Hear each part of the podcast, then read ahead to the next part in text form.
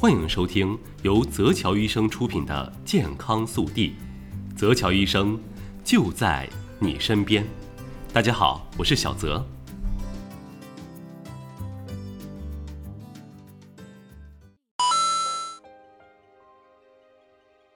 五月二十二号，甘肃的一场山地越野马拉松比赛发生严重事故，有二十一名参赛者遇难，其中不乏国内顶尖的马拉松运动员。可能大家乍一听，也许会以为是发生了山体滑坡，但实际上是极端天气导致的人体失温。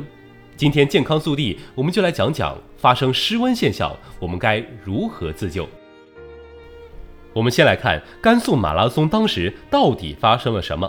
赛事当天早上本来是个风和日丽、晴朗的天气，包括前一天的天气预报也说这一天是一个晴天。但是在比赛开始前，天气突然转阴，开始起风。比赛开始之后，暴雨和大风接踵而至，许多选手感到越跑身体越来越冷，体温也越来越低。这时候失温就来了。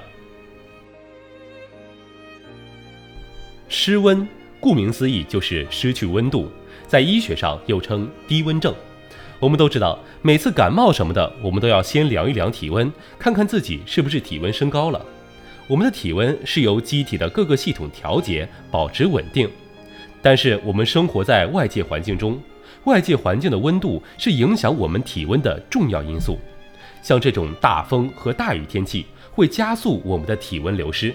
如果不马上采取一些措施的话，我们人体的核心温度会缩小，主要集中在头部和胸腹腔内脏。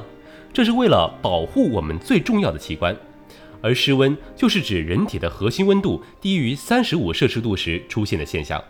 如果没有得到及时的救助，失温还会继续。当身体温度下降到三十二摄氏度以下，人体就会陷入类似冬眠的状态，意识丧失、心肺衰竭都会发生，严重的会导致死亡。失温也分有轻度、中度和重度。轻度失温时，我们的身体会感觉到寒冷，浑身颤抖。这里提一句，颤抖是为了产热，是我们的骨骼肌在颤栗。这时人会感到疲倦、乏力，想要睡觉，反应力逐渐降低，手脚麻木。中度失温时，身体会感觉到强烈的寒意，浑身剧烈颤抖。此时颤抖没有办法控制，四肢已经不能完成一些最基本的动作。比如握拳、拿捏，说话也会变得含糊不清。到了重度失温就不得了了，人的意识已经开始模糊，对外界寒冷的感受变得迟钝，甚至会感觉不到冷，活动能力变差，基本的走路、站立都不能完成，更不用说呼救和自救了。这时候身体为了产热，不停地抽搐，直到最后抽搐停止。这时候身体已经到达极限了。再接下来就是可怕的死亡阶段。到了死亡阶段，身体的肌肉就会变得僵硬，脉搏和呼吸会变得衰微，人是昏迷的。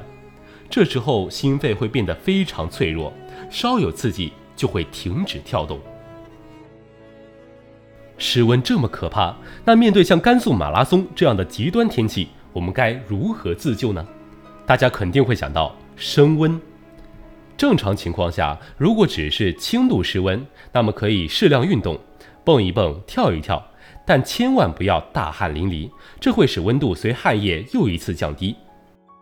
但是天气太极端了，光是运动无法确保升温，那我们首先要做的就是转移，赶快从这个环境当中撤出来，进入一个温暖、无风、干燥的环境。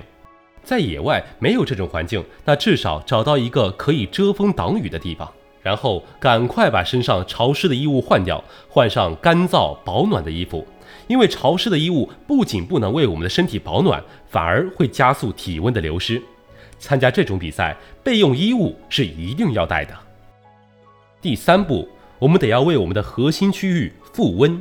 如果有睡袋，赶快躲进睡袋里。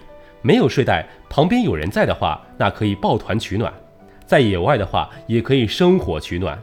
升温还可以通过吃巧克力、喝葡萄糖水以及含糖的热流食来尽快提供能量。湿温现象不仅仅会发生在温度低、大风天气，湿度很高的话，也可能导致失温。所以在雷阵雨的夏季，出门的时候也要适当的添加衣物哦。